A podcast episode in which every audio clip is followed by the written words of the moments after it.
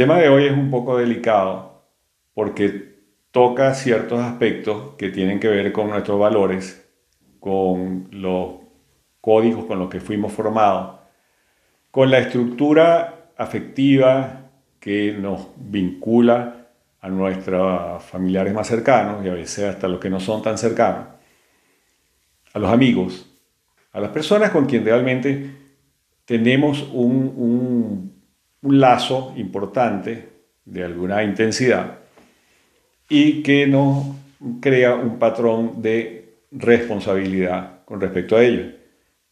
Yo le he llamado las cargas familiares porque en cierta medida, si no se sabe exactamente cómo llegar al punto del límite de responsabilidad, se pueden convertir en unas cargas.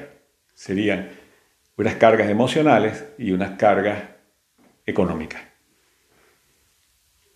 Muchísimas familias, sobre todo estas que están formadas dentro del criterio eh, religioso católico y la tradición hispanoamericana, es que los miembros de la familia tienen que tener una, una, digamos, unos compromisos de solidaridad, de compasión, de estar prestos para dar ayuda a quien tenga necesidades.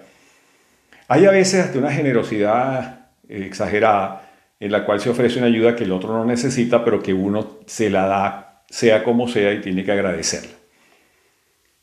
Pues bien, el problema que está eh, vigente en estos casos es que muchas veces un miembro de la familia o varios miembros de la familia que quieren ayudar a alguien se cargan sobremanera, se llenan de una responsabilidad exagerada, muy fuerte, por el compromiso previo establecido con el miembro de la familia que tenga dificultades. Si no se hace eso, si alguien decide que no puede dar más de lo que se le exige, la sanción es el sentimiento de culpa. Te sientes mal, sientes que eres perverso, que no eres cuidadoso con la familia, que no eres agradecido por, por las cosas que se te han dado, que eres egoísta y que puedes llegar a ser narcisista y, de, bueno, todos los que epítetos que le puedan poner a alguien, que diga, no, yo no puedo dar más de donde puedo. ¿Qué sucede en estos casos? Vamos a analizarlo con mucho cuidado, ¿verdad? Hay una persona, vamos a poner un caso. Hay una persona, por ejemplo, que eh, está disminuida en, su autoestima, en su valoración personal, y no avanza en la vida. No estudia, no da pie con bola en las cosas que hace, eh, anda por allí un poco a la deriva y se deprime. Y se deprime y pide ayuda y dice, bueno, yo, yo cuento con mi familia, yo cuento con que en este momento de necesidad me van a ayudar. Y bueno, llega alguien y lo ayuda y le da una posibilidad o le da dinero o no sé, le facilita un poco la vida. Pero resulta que al, hacer esto, y fíjate, lo, lo complicado que es la mente humana, este individuo que ha sido señalado como el que está debilitado, el que necesita ayuda, pudiera suceder que mejorara. Pudiera suceder que a través de esta ayuda que se le ha dado, se estimule a hacer las cosas mejor porque tiene los potenciales o porque tiene las cualidades y avance. Ese es el caso, mm, el mejor caso. Pero también pudiera suceder que se le ratificara la identificación de que es una persona en necesidad, de que es una persona con limitaciones, de que tiene una especie de, que está lisiado de alguna manera, y asumiendo esta característica de personaje lisiado, entonces no avanza y se queda allí y sigue dependiendo de la ayuda familiar y se carga emocionalmente sobre los otros y responsabiliza a otras personas para que le den ayuda y si no le dan ayuda lo hace sentir mal, no progresa, se sigue ayudando a esta persona, se le sigue ayudando y llega un momento en que ya de verdad es agotador ayudarlo, porque entonces además el nivel de ayuda no termina nunca. Y, no se ve ningún progreso, porque este, este individuo, o sea, un hombre o una mujer, sigue repitiendo los mismos errores, sigue con la misma identidad, con la misma carga eh, depositada sobre los hombros de las personas que le han ayudado y ahí tenemos un problema de patología familiar. ¿Por qué? Porque la familia empieza a tener una especie de oveja negra que es el centro de atención de todo el mundo, que todos se sienten responsables, o unos más que otros, que es inagotable eh, la, demanda que tiene permanentemente por, por, ser ayudado, pero que no progresa y puede pasar años en esa situación y puede haber eh, desenlaces muy malos en estos casos. Ese es un evento que tenemos que tener a la vista a la hora de contraer eh, compromisos con personas que se declaran impotentes para progresar, necesitan ser ayudados y demandan esa ayuda de sus familiares.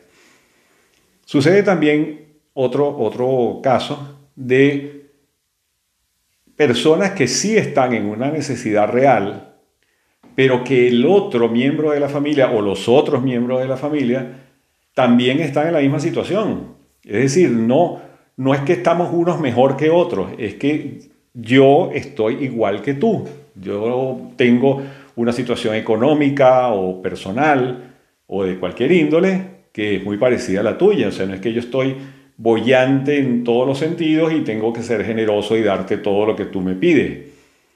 Este caso es todavía más patético, porque entonces uno de los dos puede ser que progrese más que el otro. Y el que progresa más que el otro, lo he visto en muchas oportunidades, termina sintiéndose culpable.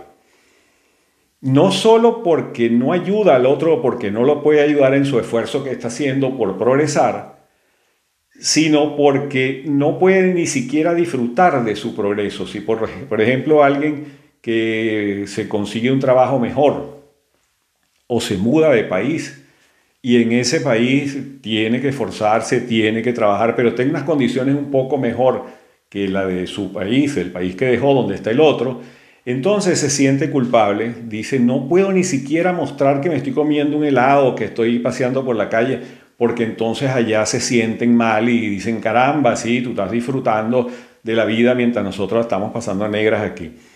Esas son cargas emocionales que lamentablemente no ayudan a una mejor convivencia. Eso no es un, valor como la solidaridad o la compasión, eso es más bien una especulación. En el sentido estricto es una especulación.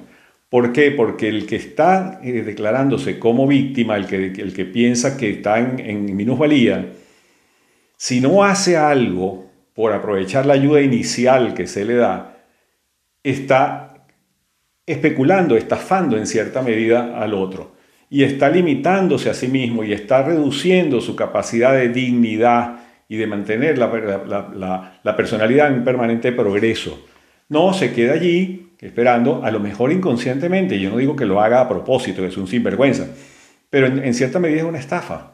¿Por qué? Porque estás haciendo, abusando de las capacidades de otro que sí la, que sí la está, está logrando sus cosas por su cuenta y tú estás allí a la buena de Dios, echado en la vida, digamos, aplastado contra el suelo, diciendo ayúdeme porque yo no puedo. Y ese es un, un papel indigno sentir que uno es una rémora, que uno es una persona que está allí a, lo que los demás puedan darle, es ser un poco limosnero. Eso no está bien. Y ayudar a una persona más allá de las capacidades que uno tenga, o más allá de las necesidades reales, porque a veces las personas no tienen una necesidad tan grande como la que eh, pregonan, es una pérdida de tiempo, de energía, de realidad y no es saludable. Dije que esto iba a ser delicado porque seguramente quien esté escuchando en este momento dirá, qué despiadado eres, qué horror, yo no te voy a hacer caso porque tú eres un sinvergüenza, ojalá caigas en desgracia y alguien no te ayude. No estoy hablando de eso. Una persona en desgracia, una desgracia real, hay que ayudarla. Y hay que ayudarla en la medida de lo posible. Ese es el límite de responsabilidad. Yo no puedo ayudar más allá de mi responsabilidad. Si yo tengo que sacrificar el bienestar de mis hijos, mi bienestar personal, para que otros estén bien, Eso es una tontería. Eso no tiene ningún sentido lógico ni práctico, ni va a devolver ninguna recompensa a nadie, ni al que lo recibe, ni al que lo da, porque el que lo recibe, sabiendo que se está exagerando el límite de responsabilidad, se va a sentir mal, porque va a sentir que está estafando o está aprovechándose, sacando partido del otro. Entonces, lo lamento por las personas que crean que hay que ser solidario y manirroto en todas las colaboraciones y las ayudas que uno pueda dar. No es verdad, eso no hace bien. Uno tiene que marcarse, y te lo recomiendo que lo pienses con, con serenidad, sin apasionamiento. Tú tienes que marcarte el límite de tu responsabilidad. ¿Hasta dónde llegas tú? Tú puedes llegar hasta cierto punto porque tú no eres Dios, no eres omnipotente. Tú también tienes tus necesidades, tú tienes tu mundo personal que tiene que estar bien, porque si tu mundo personal no está bien, si tú te deprimes, si tú te arruinas, si tú le quitas el pan de la boca a tus hijos para dárselo a tu hermano que está en necesidad o a un amigo, tú vas a sufrir, la vas a pasar mal. Hay una, una escena de la Biblia muy interesante, y esto se lo cuento a los religiosos, de San Martín de Tours que iba en su caballo por allí con una capa muy elegante porque era un soldado y se encuentra un mendigo que está pasando frío porque es un clima invernal y él decide cortar su capa por la mitad y dársela al mendigo. Qué bueno, San Martín de Tours, eres una gran persona, eres un hombre caritativo. Pero ¿por qué no le diste toda la capa, San Martín? Porque si le das toda la capa, pasa frío tú. Y entonces, más adelante, vas a decir, ¿para qué me encontré yo ese mendigo? Entregarle toda la capa y me estoy muriendo ahora de frío. Aunque Dios después te dijera, bueno, me arropaste cuando me encontraste, pero antes de encontrarte a Dios, te ibas a sentir mal. Porque la caridad tiene que empezar por uno mismo. Uno tiene que estar bien para poder ayudar a los demás. Si uno no está bien, si a uno no le sobran las cosas, si uno tiene que quitarse el pan de la boca o darle la capa completa al mendigo, no es lógico, no es sano, no te vas a sentir bien y en algún momento vas a decir, pedazo de mendigo este que me encontré, sin vergüenza ese, quién sabe qué está haciendo por ahí con la capa y yo muriéndome de frío. Entonces, lo ideal y lo que te recomiendo es que establezca tu límite de responsabilidad que analices la personalidad de los otros, de las otras personas que están a tu alrededor, de tus hijos, de tus eh, amigos, de tus hermanos, y e, evalúes sus verdaderas necesidades y veas hasta qué punto los puedes ayudar. Si tú ves que en este momento puedes dar una ayuda, dásela con toda generosidad, con toda alegría, con, con confianza. Está bien, dales la ayuda, pero no te lo puedes cargar en el hombro Tú puedes sacar a alguien del río y una vez que esté fuera tiene que caminar. No te lo vas a colgar aquí para llevarlo hasta su casa y acostarlo allá y después irlo a visitar todos los días a ver si tragó demasiada agua. Porque entonces no te ocupas de tus cosas, porque terminas descuidándote, porque terminas haciéndote daño y porque a la larga, haciéndote daño tú, no le haces bien a nadie.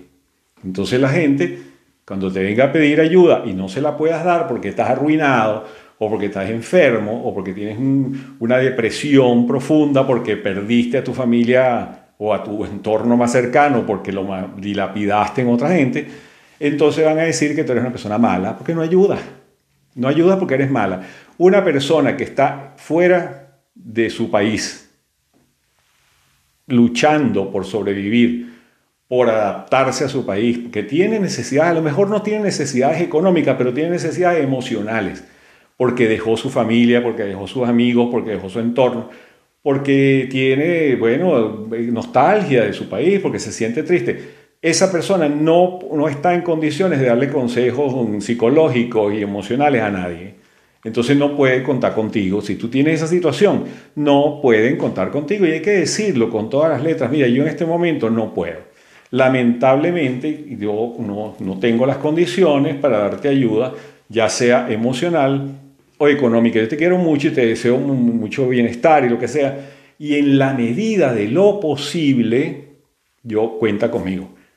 más allá de lo posible, más allá de mi realidad real, la realidad de este momento, no puedo hacer nada. ¿Me perdona? Espero que esto no lesione nuestra relación. No se puede condicionar una relación afectiva a que tú me ayudes o no. Si en un momento de necesidad no puedo encontrar tu ayuda, pero yo te sigo queriendo y considero que eres una buena persona, yo voy a seguirte queriendo y voy a seguir estando por ahí entendiendo tu situación. Eso sí es solidaridad. Entender la situación del otro y no exigirle más allá de su límite de responsabilidad.